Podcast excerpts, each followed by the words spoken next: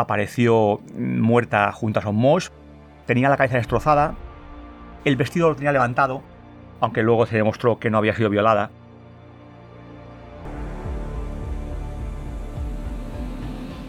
Y lo más curioso es que lleva encima unos pendientes muy caros y un reloj también muy caro y que por tanto no lo habían robado. En un registro en, la casa, en un nuevo registro en la casa, apareció una carta y en esa carta un doctor catalán muy conocido en la época la amenazaba de muerte y bueno, le insultaba y la vejaba.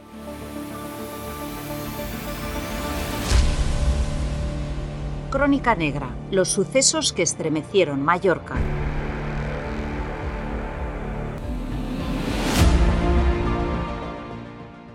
Era un frío 4 de enero de 1980 y un hombre paseaba con su hijo por las inmediaciones del entonces denominado Palacio de Deportes, en Son Moix. Era un descampado lleno de matojos y hierbas, y de repente se toparon con el cadáver de una joven. El asesino le había destrozado la cabeza con una piedra. El cuerpo era el de una chica de 25 años, llamada Francisca García Martín.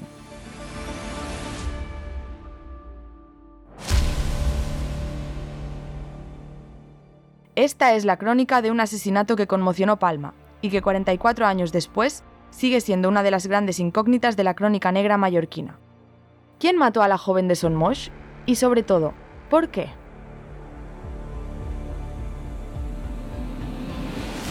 Palma había celebrado las Navidades y se preparaba para la nueva década.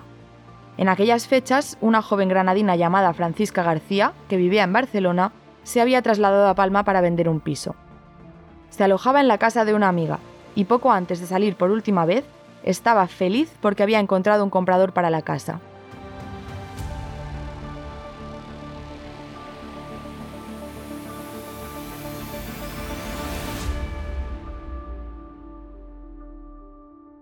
Javier Jiménez, cuéntanos, ¿qué pasó esas navidades en Palma?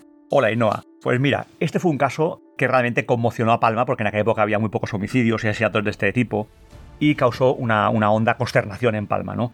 Y sobre todo porque nunca se aclaró. Y esto es un tema que, que la gente de aquella época, cada vez más mayores, pues tienen grabado a fuego porque fue un caso que impactó muchísimo a la sociedad palmesana de la época, ¿no?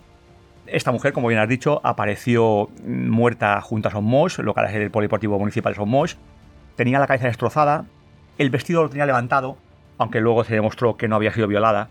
Y lo más curioso es que llevaba encima unos pendientes muy caros y un reloj también muy caro y que por tanto no lo habían robado, es decir, el móvil no era el robo, ¿no? Entonces esto descuadró mucho la investigación de la Policía Nacional, ¿no? Que fue larga y compleja.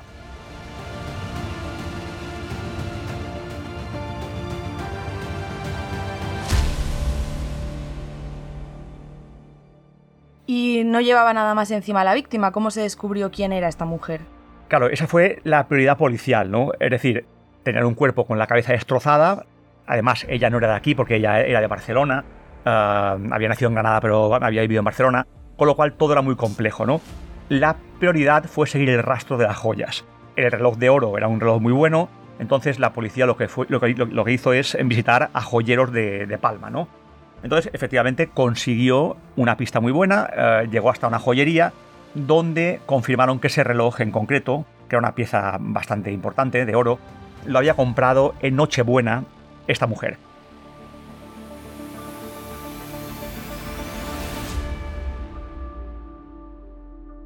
Eh, dejó una ficha de compra y se pudo confirmar que era Francisca García Martín, de 25 años, natural de un pueblo de Granada, y que llevaba un tiempo viviendo en Barcelona, aunque desde el 74 venía a Palma. Incluso había comprado un piso en la Avenida Argentina. A partir de aquí se complicó un poco la investigación porque mm, había cosas que no cuadraban. Esta mujer había sido limpiadora, había trabajado en un bazar, luego vendía ropa a domicilio, pero ese alto nivel de vida que llevaba no cuadraba a los investigadores. ¿Y qué más relaciones tenía en Palma? Como iba y venía mm, constantemente, ¿tendría alguna amistad, alguna relación? Sí, tenía una gran amiga que era el Acier, una, chica como ella, joven también, que curiosamente además vivía en, muy cerca de donde tenía el piso ella, en la avenida Argentina de Palma, ¿no? De hecho, cuando ella vino esas navidades de 79 a, Palma, se quedó a dormir, bueno, a vivir en casa el Acier, su amiga, ¿no? El Acier fue interrogada y dio un dato importante, que el tiempo que pasó en su casa, hasta el crimen, hasta el 4 de, enero del, 80, en ese tiempo eh, nunca durmió en casa.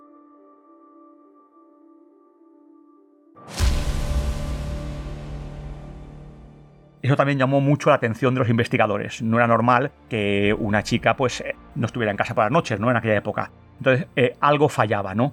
Entonces la investigación se centró primero en un registro minucioso en las dos casas de María Argentina, en la casa que tenía ella en propiedad y en la casa del el, Acier, de su amiga, y allí apareció una pista clave, que fueron las llaves de ella en el suelo.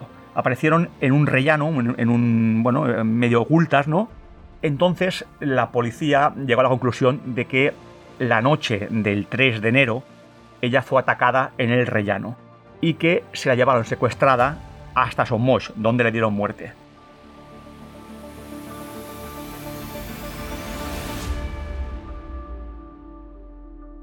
Pero luego había otra pregunta importante. ¿Por qué secuestrarla y llevarla a Somos si no la has violado ni la has robado? Entonces hay algo que, no cuadra, ¿no? Que se está escapando de este relato. ¿Qué hacía esta mujer para tener estas relaciones o por qué podrían haber llegado a ese punto? Efectivamente. Y ahí la investigación, pues finalmente después de, días muy intensos, dio con la pista clave, ¿no? Que parece ser que esta mujer llevaba una doble vida, eh, se llamaba Bettina en la noche, era su apodo de la noche, y se podría haber estado dedicando a la prostitución de alto standing, ¿no? Con, caballeros de la época que eran muy poderosos y con mucho dinero y, algunos muy conocidos, ¿no? De ahí que nunca durmiera en casa, que pudiera costearse ese tren de vida importante. Entonces, bueno, la investigación se centró en ese, camino, ¿no? En el, tema de la prostitución, hasta que surgió otra nueva pista.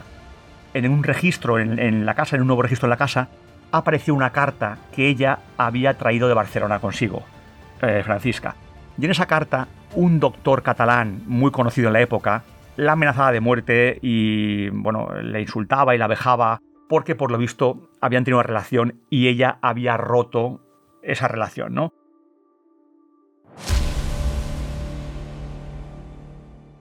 El doctor no la aceptó y estaba enfurecido, ¿no?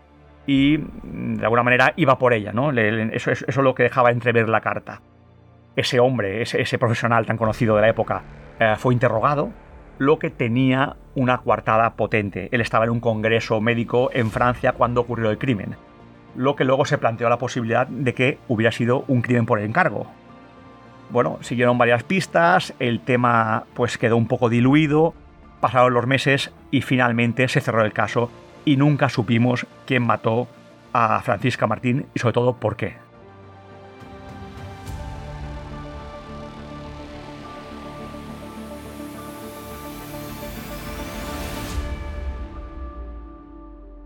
Pues muchas gracias Javier Jiménez. Esto ha sido la crónica del asesinato de Francisca García Martín, un asesinato que conmocionó a Palma y que 44 años después sigue siendo una de las grandes incógnitas de la crónica negra mallorquina.